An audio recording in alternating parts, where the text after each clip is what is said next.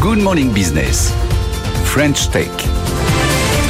Et pour la French Tech ce matin, on accueille Marc Taïeb, PDG de WeFirst. Bonjour. Bonjour. Merci d'être avec nous. Vous êtes spécialisé dans le déploiement des réseaux Wi-Fi privés, 250 000 bornes, 3 millions d'utilisateurs par mois, et vous venez d'intégrer, on va en parler, le Next 40. Alors, ça n'est pas un indice boursier, hein, c'est un label créé par le gouvernement euh, pour promouvoir les, les entreprises considérées comme les plus prometteuses dans le secteur technologique. D'abord, une question est-ce que c'est pas un peu paradoxal de promouvoir le Wi-Fi au moment où on développe la 5G à grande échelle?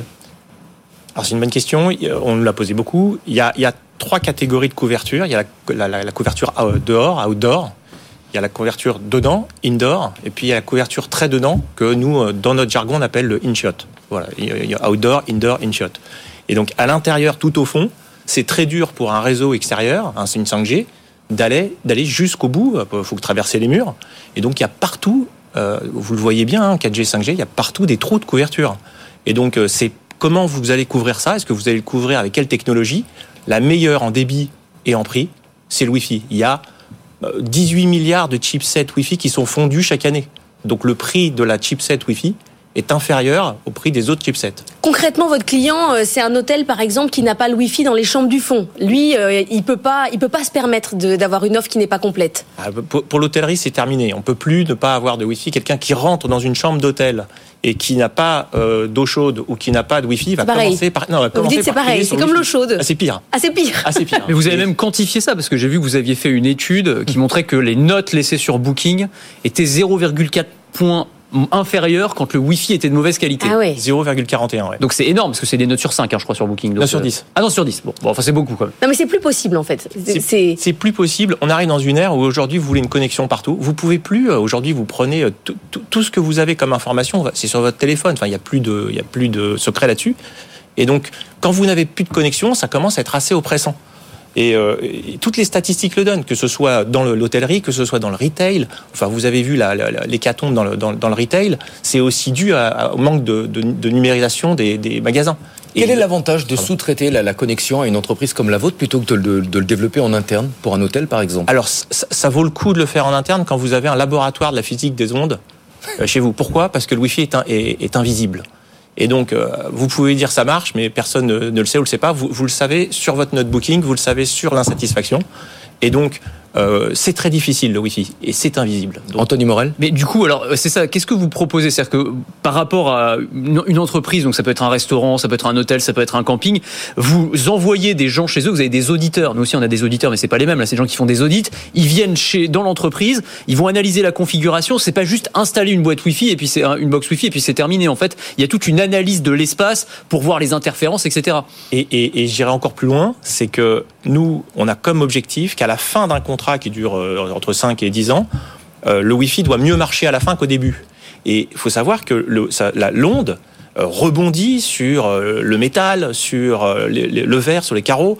Et donc, si jamais vous faites un déménagement au milieu, euh, tout va changer. Et donc, il faut être là pour changer les bornes, euh, changer les puissances des bornes.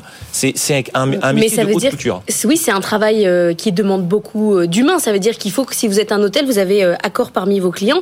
Euh, ils vont dans chaque hôtel pour faire vraiment du, du, du sur-mesure. Oui, et pas que de l'humain et de l'intelligence artificielle, c'est-à-dire que au sens noble du terme, c'est vous devez régulièrement savoir où sont les autres bornes, comment elles émettent, euh, quels sont leurs, quels sont les débits, et puis faire des, ajustements euh, en temps réel. Alors quand je dis en temps réel, c'est pas à la seconde, mais c'est euh, à quelques heures, quelques jours près, euh, pour qu'on améliore le réseau Wi-Fi. Oui. Les évolutions technologiques, comment vous les prenez en compte? Là, on est au Wi-Fi 6. L'an prochain, il va y avoir une grosse évolution technologique, c'est l'arrivée du Wi-Fi 7. Donc, ça va être des, des débits qui sont encore plus importants, moins de temps de latence. Est-ce que c'est des éléments que vous prenez en compte et comment vous allez euh, vous en saisir? Alors le, Wi-Fi, c'est comme une, euh, une voiture avec une, une puissance, et donc euh, vous, euh, vous, ça- vous, vous devez le piloter, piloter la voiture. Euh, Aujourd'hui, depuis le Wi-Fi 5, donc euh, il y a 5 ans, euh, les débits sont euh, gigantesques. Donc euh, avec le Wi-Fi 5, vous arrivez à gérer un nombre de, de configurations monstrueuses. Le Wi-Fi 6 est encore mieux, le Wi-Fi 7 est- sera encore mieux, euh, mais on est maintenant, j'allais dire, dans le luxe.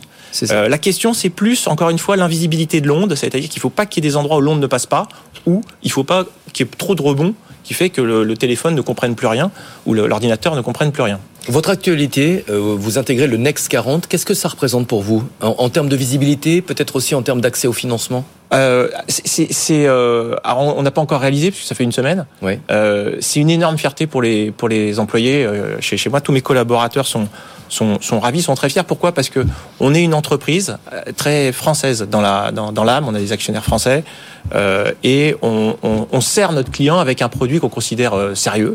Et euh, on a peut-être, il nous manque peut-être un peu de marketing sur le. Mais il y a un côté, euh, on rentre dans l'équipe de France, quoi. C'est-à-dire que l'équipe de France, euh, compte, la, la, France compte sur vous, quoi. C'est un peu ça, ouais. On a eu l'impression d'être sélectionné. On a vu que il y, y, a une boîte comme OVH qui part en bourse qu'on a qu'on regardé avec mm. beaucoup d'admiration. Euh, on, on, va essayer de les suivre. Après, quand on rentre dans un dans un classement, l'important c'est soit d'y rester, soit d'en sortir par le haut. Voilà, donc euh, on va essayer de faire. Alors vous entrez dans l'équipe de France, vous travaillez aussi avec l'armée française. Ça c'est hyper intéressant sur les soldats en OPEX pour installer euh, bah, des connexions Wi-Fi pour les soldats qui sont en opération extérieure. J'imagine que ça doit être un défi euh, là aussi technologique et même en termes de sécurité assez particulier. La, la, la motivation est extrême parce qu'on sait que les soldats peuvent parler à leur à leur famille de là où ils sont. Donc euh, toute la boîte est, est, mobilisée, vraiment mobilisée pour pour l'armée. Après technologiquement, ça a été un énorme défi. Et euh, on, a, on a amélioré, on a même appris en marchant parce qu'on a vu des choses euh, incroyables sur place. C'est des choses dont on ne peut pas parler, mais qui sont assez incroyables. Et, oui, c'est très très difficile. Au milieu du désert, les connecter pour qu'il y ait du temps réel et de, la, et de la connexion et de la disponibilité, c'est difficile. Merci beaucoup Marc Taïeb d'être venu euh, nous voir, président directeur général de WeFirst, 3 millions d'utilisateurs par mois.